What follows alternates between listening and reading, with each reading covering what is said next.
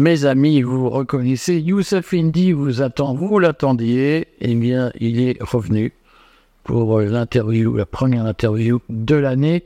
Et je voulais euh, qu'il nous parle de, de, la stratégie américaine au Proche-Orient, euh, dans, dans, un contexte en plus euh, un peu particulier, puisqu'on a appris ce matin que Donald Trump avait remporté haut la main le premier caucus républicain, donc la première primaire républicaine. Il a remporté le caucus de l'Iowa avec 51% des voix, euh, ce qui laisse à penser que Donald Trump a toutes ses chances quand même de revenir à la Maison Blanche euh, au, 1er janvier de, ou 21 janvier, je ne sais plus quel jour est l'investiture aux États-Unis, euh, en début janvier 2025. Ce qui aura forcément un impact sur le cours du conflit israélo-palestinien s'il n'est pas réglé d'ici là, et on peut penser qu'il ne sera pas réglé d'ici là. Donc la milite américaine, la caste, le deep state américain est bien conscient du danger, et on voit que Anthony Blinken, durant euh, le, congé de fin d'année, euh, pendant la trêve des confiseurs, a multiplié les voyages et a fait une tournée au Proche-Orient pour essayer de trouver une solution euh, au conflit en cours tout le monde a bien conscience maintenant, je le redis, je le répète, je le souligne, qu'il y a un compte à rebours qui tourne et que l'enjeu est de trouver une solution avant l'élection de Trump, euh, parce que le destin pourrait basculer si Trump était élu.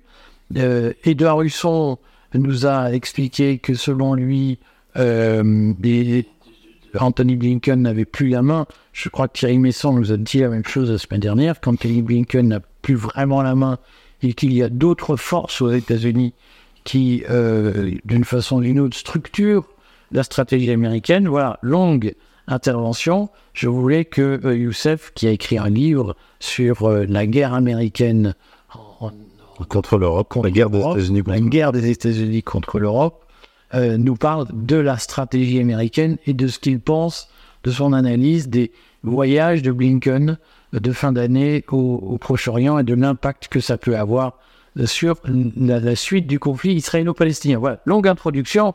Youssef, je te donne la parole. Très bien. Merci. Alors pour commencer, il faut poser le cadre euh, géopolitique au Proche-Orient et euh, la stratégie américaine au Proche-Orient. Euh, en 2021, on a eu un retrait des troupes américaines d'Afghanistan précédemment, euh, sous le mandat Trump, il faut préciser que le retrait d'Afghanistan avait été décidé par Trump, exécuté par Biden. Euh, au préalable, Donald Trump, durant son mandat, a retiré euh, un nombre de, troupes considérables de Syrie et d'Irak. Il n'en reste que quelques milliers en Syrie et en Irak. fin 2021, donc après le retrait d'Afghanistan, euh, les États-Unis ont retiré des missiles patriotes d'Arabie Saoudite et un porte-avions et des troupes. Pourquoi? Parce que les Américains se préparaient à la guerre en Ukraine contre, euh, contre la Russie et ils ont renforcé leur présence militaire en Asie-Pacifique pour contenir la Chine. Donc, pour faire simple.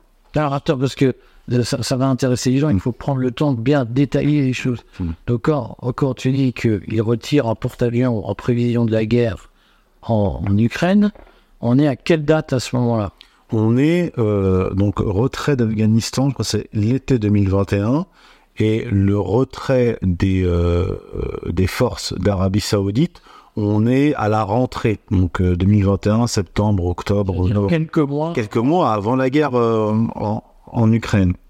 Ils renforcent leur, euh, leur présence, leur force euh, en Asie-Pacifique pour contenir la Chine. Donc, pour être schématique. Donc, ce que tu nous dis, parce que tu, tu, je vais vite. Genre, genre vont se dire, ouais, mon rôle, c'est un peu de.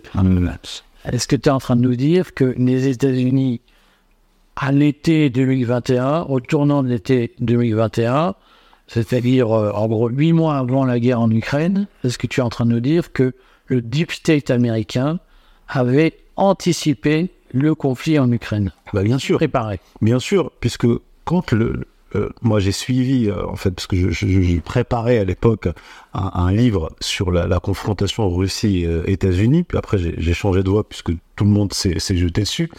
Euh, mais quand les Russes entrent en Ukraine, il y a eu dans les mois qui ont précédé, des négociations, des déclarations, parce que les Russes voyaient que les troupes euh, ukrainiennes étaient en train de se masser le long du Donbass pour mener une grande offensive. C'est pour ça que en novembre, décembre 2021, Lavrov, Poutine ont prévenu. Ils ont dit s'il y a une épuration ethnique, tentative d'épuration ethnique, ils parlaient même de génocide contre les Russes du, du Donbass, donc de la part du régime de Kiev, nous interviendrons. Et c'est pour ça que les Américains euh, disaient attention, attention, les, les, Russes vont attaquer. Mais les Russes se préparaient à attaquer parce que justement, les Américains poussaient les Ukrainiens à attaquer. Et donc on avait des mouvements de, de, troupes, les Russes, qui commençaient à se, à se masser à la frontière russo-ukrainienne. Voilà. Donc les, les Américains étaient, euh, étaient dans les préparatifs de cette guerre. Voilà. Puis, parallèlement, ils ont renforcé leur présence militaire en Asie-Pacifique, sur les îles, etc., pour contenir la Chine.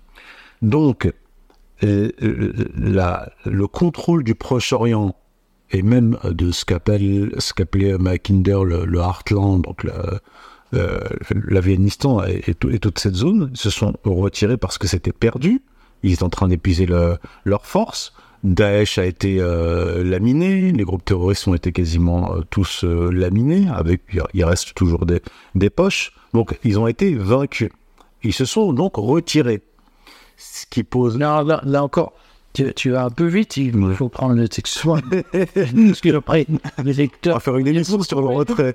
Couper tout le temps, mais c'est pour que chacun bien. Quand tu dis Daesh était vaincu, donc les États-Unis étaient vaincus. Explique-nous euh, cette phrase. Alors, l'objectif stratégique euh, des euh, Israélo-Américains au Proche-Orient, c'est, depuis même avant le printemps arabe, c'était de faire tomber les États et les forces qui étaient des verrous à l'expansion israélienne. À savoir l'État syrien, avant cela c'était l'Irak et le, Hezbollah. Pour les vaincre, on a créé, alimenté, financé, armé des groupes terroristes. Il y avait à peu près 80 nationalités qui étaient représentées dans ces groupes terroristes. Donc ces groupes terroristes-là ont été vaincus par le Hezbollah, l'Iran et l'armée russe. L'armée russe qui, a, qui est entrée en territoire euh, syrien en octobre-novembre 2015. Voilà. Donc, euh, ils se sont occupés de leur cas. Donc, la guerre a été, euh, a perdue.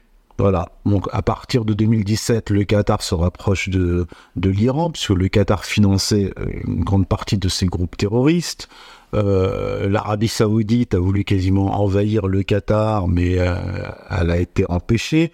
Puis il y a eu des négociations à partir de 2021 justement entre l'Arabie saoudite et l'Iran, notamment en Irak, pour euh, un, rapprochement, parce qu'en fait, de facto, l'Arabie saoudite et le Qatar ont perdu cette guerre, ont perdu cette guerre par proxy. Donc en fait, tout le monde a perdu la guerre dans le camp euh, occidentalo-israélien. Mais donc, pour, euh, j'imprime parce que pour toi, donc en partie pour moi, puisque nous baignons toute la journée là-dedans, ce que tu dis n'est pas choquant, euh, provocateur, mais donc euh, pour un certain nombre de lecteurs, ça va l'être. Ce que tu nous dis, c'est que Daesh était l'instrument de la politique américano-sioniste, américano-israélienne, euh, pour affaiblir sait, un régime arabe qui résistait celui de Bachar al-Assad. Oui, alors les, les fondateurs, les, les cadres de, de, Daesh se sont rencontrés dans les prisons américaines en Irak. Et les, cadres, ceux qui ont été les architectes de Daesh, étaient des anciens officiers supérieurs, colonels généraux de l'armée de Saddam Hussein. Donc des laïcs, des baassistes, même pas des croyants. Donc on redit, parce que là aussi, le parti basse, parce que plein de gens ne savent pas ce qu'est le parti basse. Dis-nous ce qu'est le parti basse. Le parti basse, il y a eu. Il était au pouvoir avec Saddam Hussein. Voilà, c'était le, c'était le parti au pouvoir avec Saddam Hussein. Il y a un parti basse irakien qu'il ne faut pas confondre avec le parti basse syrien, donc qui était un parti euh, socialiste euh, laïque. Donc, bon, c'est pas le laïcisme à la française. Hein. Les gens ne sont pas forcément athées. mais, euh, mais ce sont des, socialistes laïcs, beaucoup sont des, euh, des athées, des gens qui ne, sont pas, qui ne sont pas croyants. Et donc quand l'appareil euh, étatique s'est effondré, euh, il y a eu des gens qui se sont retrouvés sans emploi, notamment des officiers de l'armée de Saddam Hussein. Donc une partie d'entre eux sont entrés en résistance, ils ont été dans des prisons américaines en Irak. Et là, on a eu des jonctions entre des euh, membres d'Al-Qaïda, des groupes terroristes, et des cadres, euh, enfin des officiers supérieurs de l'armée de Saddam Hussein. Mais l'architecte de, Daesh, c'est euh, un homme, un colonel de, de service de renseignement militaire de Saddam Hussein, dont le surnom était Haji Bakr. Et on a, alors c'est le Der Spiegel qui a publié une enquête, puisqu'ils se sont procurés les documents internes de Daesh, et c'était des documents de la structuration de Daesh sous forme d'État, ou d'espèces de, grands services de euh, renseignement euh, militaire extrêmement bien structurés. Et c'était ce Haji Bakr qui l'avait structuré. Pour ce qui est des armes et du financement, je rappelle que Vladimir Poutine avait déclaré lors d'un G20 que 50 États, 40 États euh, finançaient Daesh, y compris des membres du G20. Il y avait des, centaines, voire des milliers de Toyota euh, flambant neuves, des armes américaines. D'ailleurs, même les Américains ont reconnu qu'ils avaient largué par erreur, entre guillemets, des armes dans la zone euh, euh contrôlée par, par Daesh. Et d'ailleurs, quand, quand Daesh est entré en expansion sous sa forme territoriale, ils ont mis la main sur les armes du gouvernement au nord de de, l'Irak, des armes américaines qui avaient été données par l'armée américaine au gouvernement euh, irakien. Donc Daesh est une organisation euh, créée de toutes pièces et sponsorisée par les Américains. Ça c'est clair et c'est net. D'autant plus que j'ajoute que euh, Daesh vendait du pétrole à l'Europe et à Israël via la Turquie. Là, Erdogan avait à l'époque démenti et les, les Russes ont publié des images satellites montrant les convois euh, de camions euh, de pétrole de Daesh qui livraient à la Turquie. 75% de ce pétrole était vendu à Israël et le reste à, euh, à l'Europe. On prétendait à l'époque que le fils d'Erdogan hmm. bénéficiait, à titre personnel, financièrement, de ce trafic de, pétrole. Oui, oui, oui, tout à fait. Il y a eu des articles qui avaient été publiés, notamment dans le, média russe, maintenant euh, Sputnik News à l'époque, avec des, euh, témoignages aussi, euh, témoignages de gardiens de prison américains dans les prisons américaines qui expliquaient que les, futurs cadres de Daesh étaient tranquillement ensemble dans les mêmes prisons. les prisons ont été libérés. Ils ont été libérés et ils ont fondé Daesh. Alors donc, je t'ai coupé, mais c'est important d'y aller étape par étape pour que les gens comprennent bien. Donc, les États-Unis perdent la guerre contre la Syrie. Mhm. Et donc, qu'est-ce qui se passe ensuite? Qu'est-ce qui se passe? Il y a un retrait stratégique des Américains, comme je l'ai dit.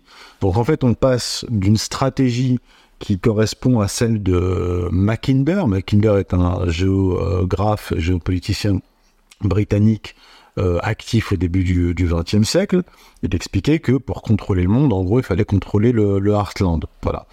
Euh, le Heartland, c'est toute cette grande zone, Russie, Afghanistan, etc. Euh, ils ont échoué dans cette stratégie-là, parce que la, guerre en Afghanistan correspondait à cette stratégie à la Mackinder.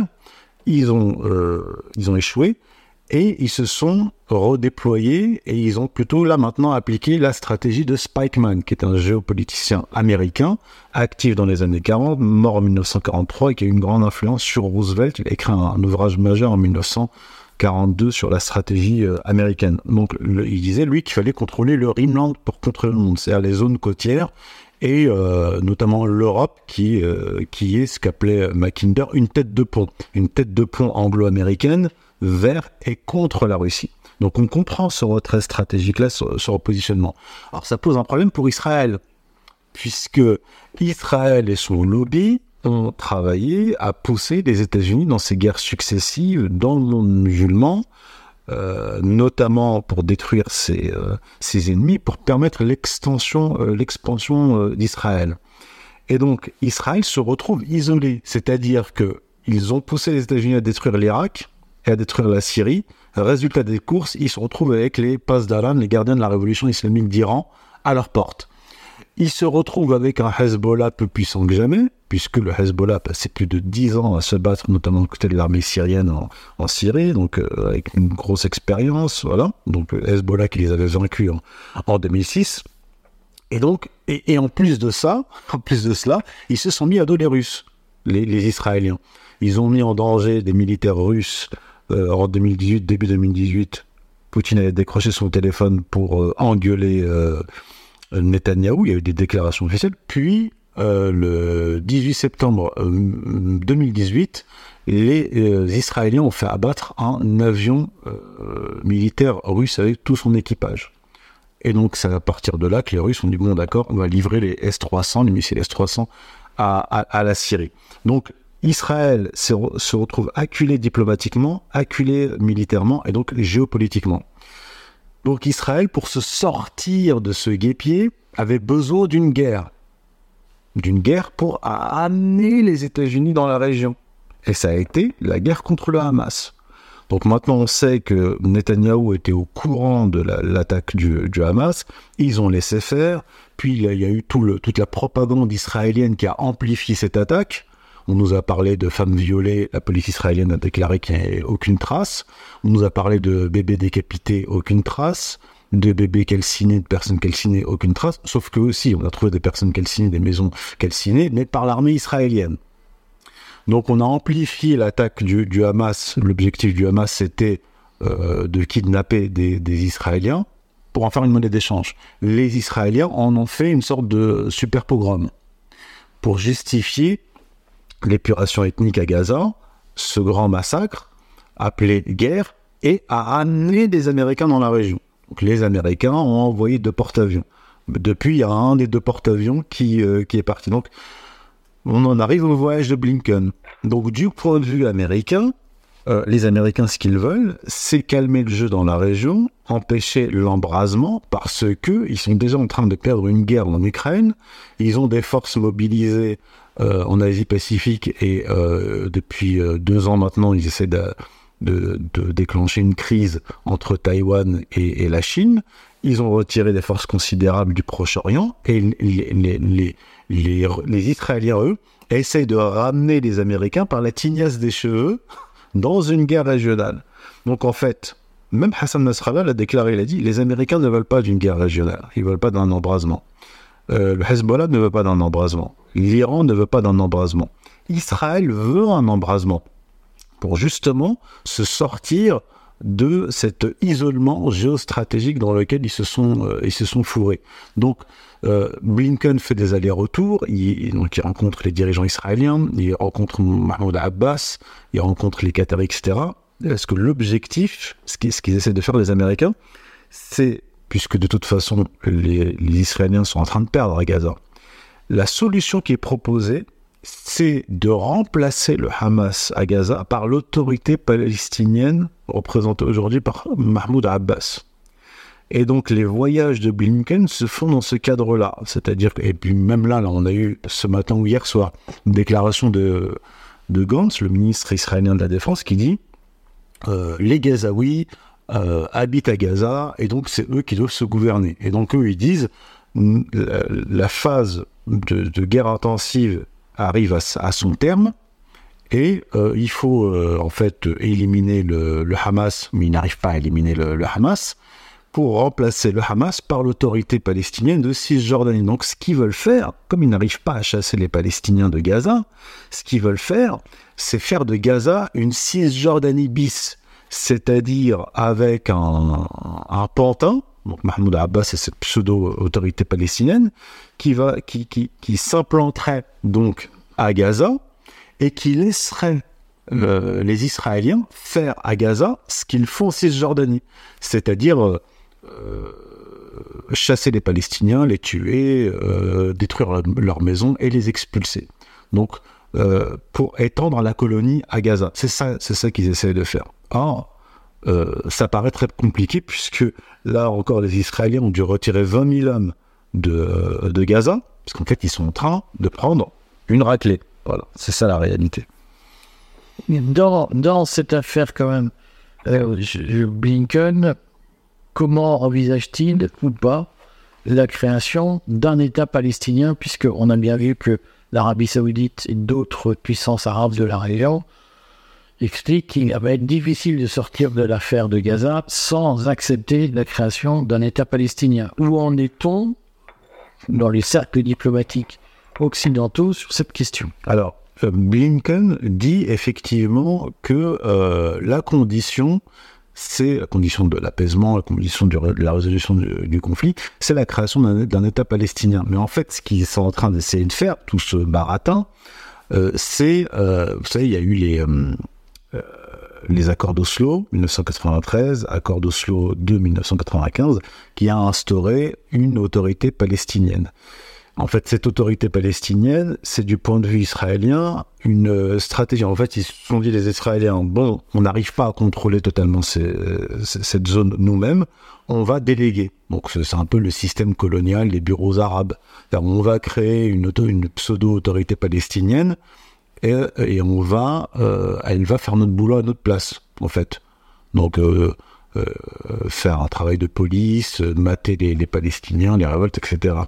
Or, euh, ça n'a pas fonctionné. Ça n'a pas fonctionné jusque-là, mais euh, ce que je comprends dans les déclarations de, Blinken et la stratégie qui est adoptée actuellement, c'est de euh, faire miroiter un futur État palestinien, comme il avait fait à l'époque des, accords d'Oslo, et faire, comme je l'ai dit, installer une autorité palestinienne bis à, à Gaza, mais sans la possibilité de création, de création d'un État palestinien, parce que le seul moyen de créer un État palestinien viable, c'est euh, d'homogénéiser le territoire. C'est-à-dire, euh, il faut que les, les colons partent de, Cisjordanie, il faut joindre Gaza à, euh, à la Cisjordanie, et, et d'ailleurs, comme l'a dit la Chine récemment, en fait, revenir au, aux, frontières de 67, d'avant la guerre de, de 1967. Or, il n'en est absolument pas question.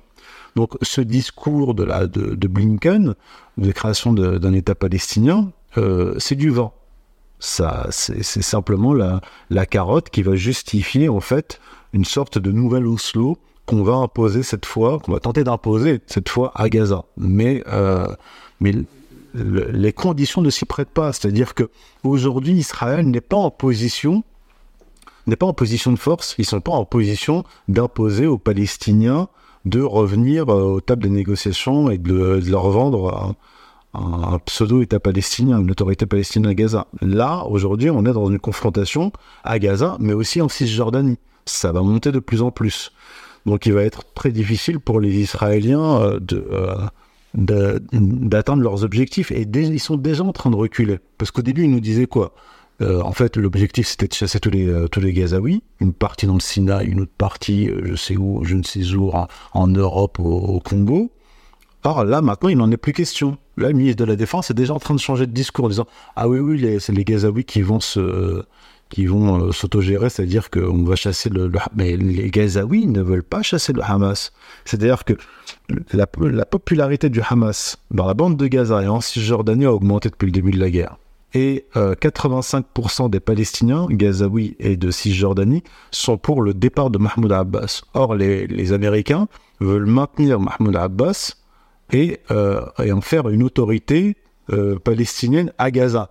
Le type a 87 ans. Il est corrompu, c'est un pantin. Les Palestiniens n'en veulent pas. Ça ne fonctionnera pas.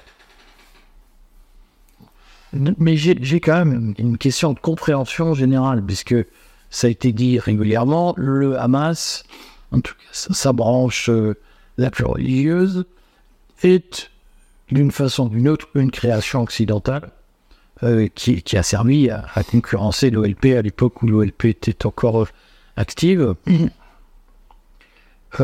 Comment les Israéliens peuvent-ils aujourd'hui envisager un Gaza sans l'entité qu'ils ont créée pour pouvoir tenir Gaza sous leur coupe pendant un certain nombre d'années. Alors, déjà, il faut distinguer dans le, Hamas les dirigeants du Hamas, le Hamas d'aujourd'hui et le Hamas d'hier.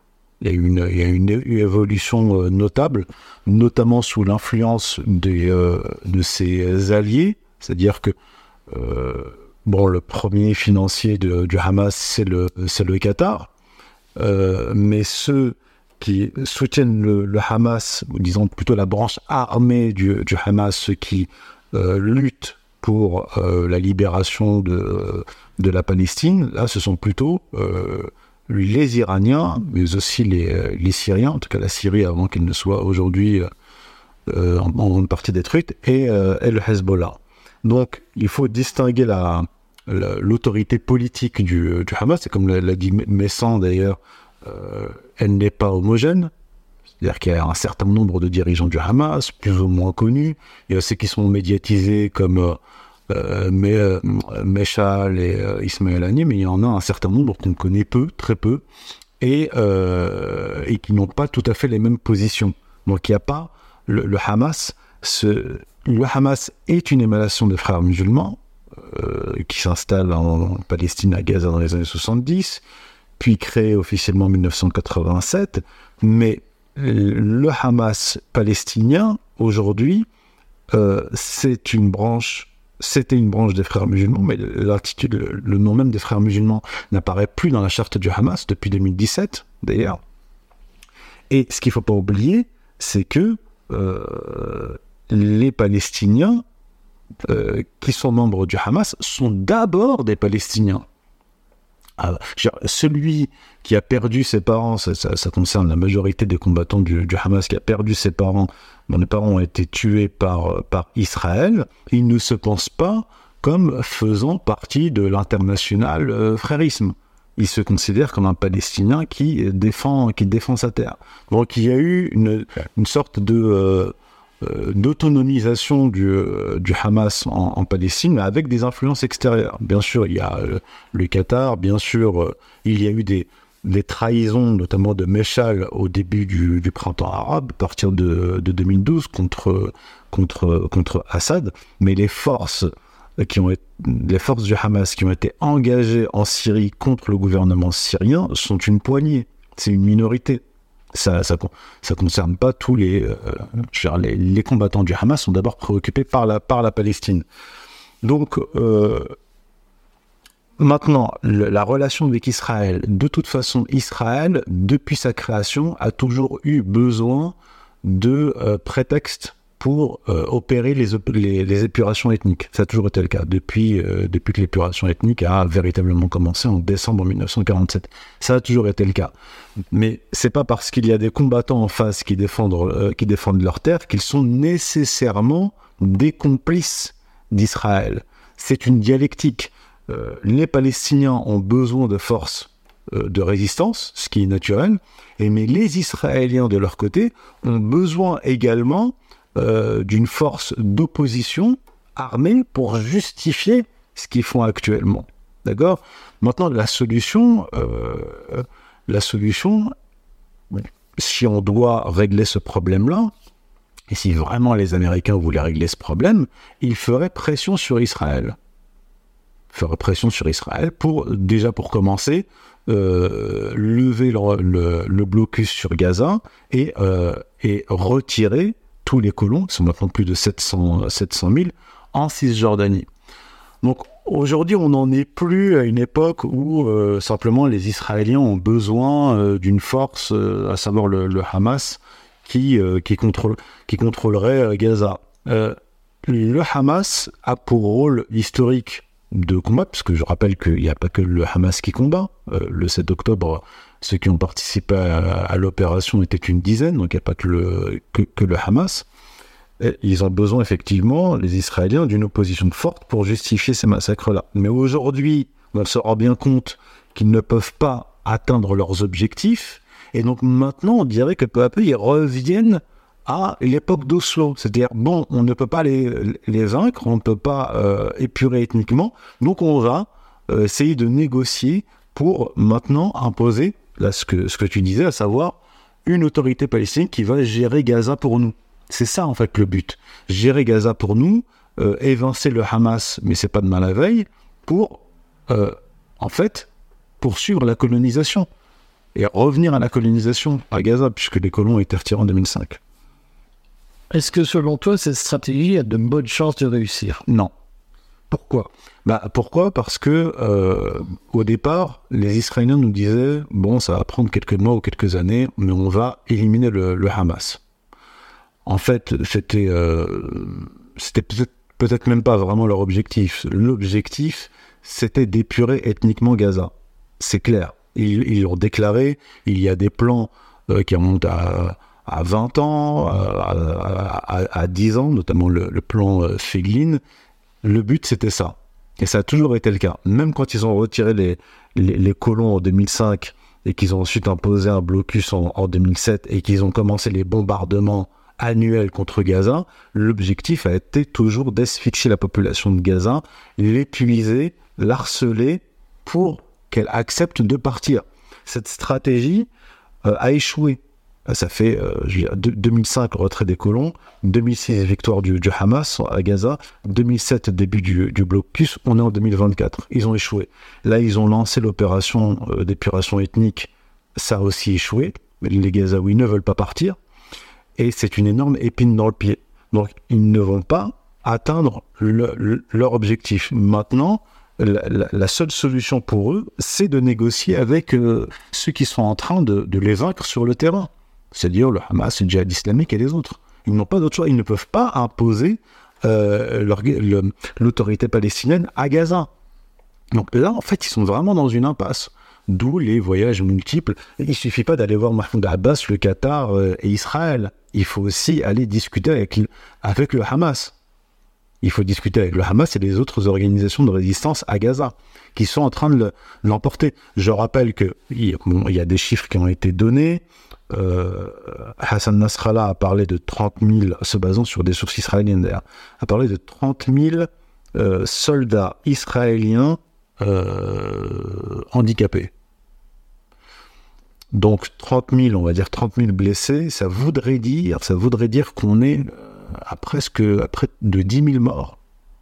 Et c'est énorme, ce qui expliquerait le retrait de 20 000, de, de 20 000 hommes. Ils n'y arrivent pas.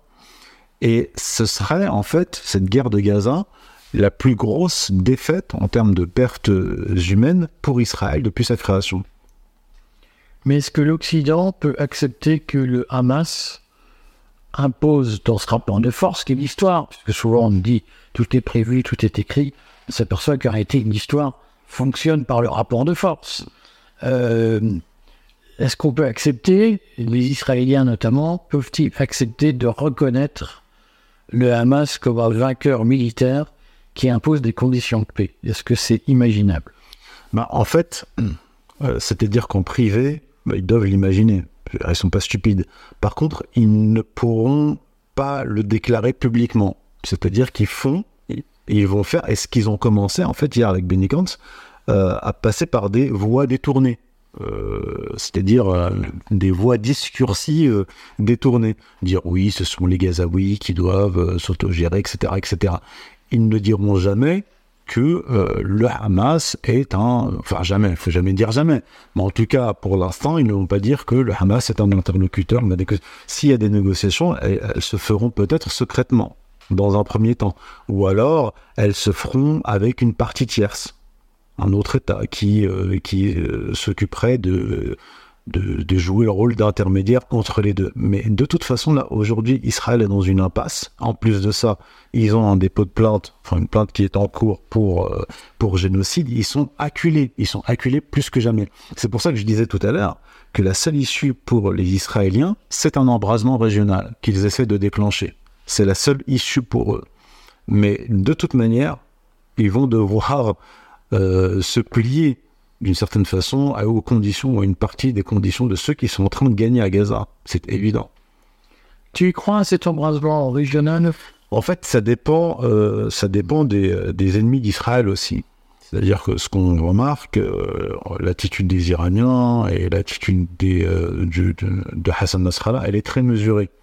C'est-à-dire qu'il y a des réponses militaires qui sont toujours proportionnées là, hier soir, il y a eu une réponse militaire euh, des Iraniens euh, en Irak, au nord de, l'Irak, dans la zone du Kurdistan. Je crois que c'est à. Il y a eu une. En fait, bref, ils ont euh, frappé une base militaire euh, israé- euh, américaine qui, euh, d'après les Iraniens, servirait aussi au Mossad. Et c'est une réponse à l'attentat qui a frappé, euh, frappé l'Iran.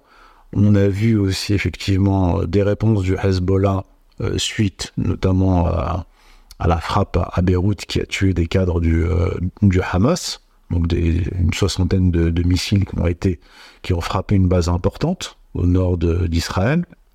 Donc on est toujours dans des réponses proportionnelles et en évitant soigneusement l'embrasement. Pourquoi?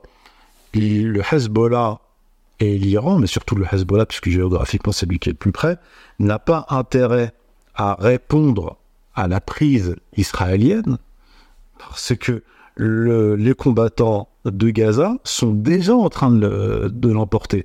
Donc ce que doit faire, ce que font en fait le Hezbollah et l'Iran, c'est-à-dire qu'ils évitent l'embrasement pour laisser les Israéliens s'enfoncer dans le bourbier gazaoui. Ils n'ont pas intérêt. Euh, euh, accepter l'embrasement, l'escalade, c'est ouvrir une porte de sortie aux Israéliens qui diront euh, c'est un nouvel holocauste, puisque ça fait depuis 1948 hein, qu'ils font le coup euh, de chaque guerre est un, holocauste. donc ils pourraient faire le coup et, contraindre les Américains à intervenir. Or là, ni les Américains, ni le Hezbollah, ni l'Iran ne veut d'un embrasement. Donc on les laisse s'enfoncer. Et c'est ce qu'ils font, et on- on va suivre, là, je pense que ça va, ça va commencer à s'accélérer. Là, vu la déclaration du ministre euh, israélien de la, de la Défense, ça va commencer à s'accélérer, et on peut avoir une chute de, de, de Netanyahou, un remplacement et un nouveau gouvernement. Parce que là, c'est une impasse pour les Israéliens. Bon, merci Youssef. Et puis on se retrouvera bientôt pour euh, continuer l'analyse euh, un peu avec un peu de distance de, des événements. À bientôt. bientôt.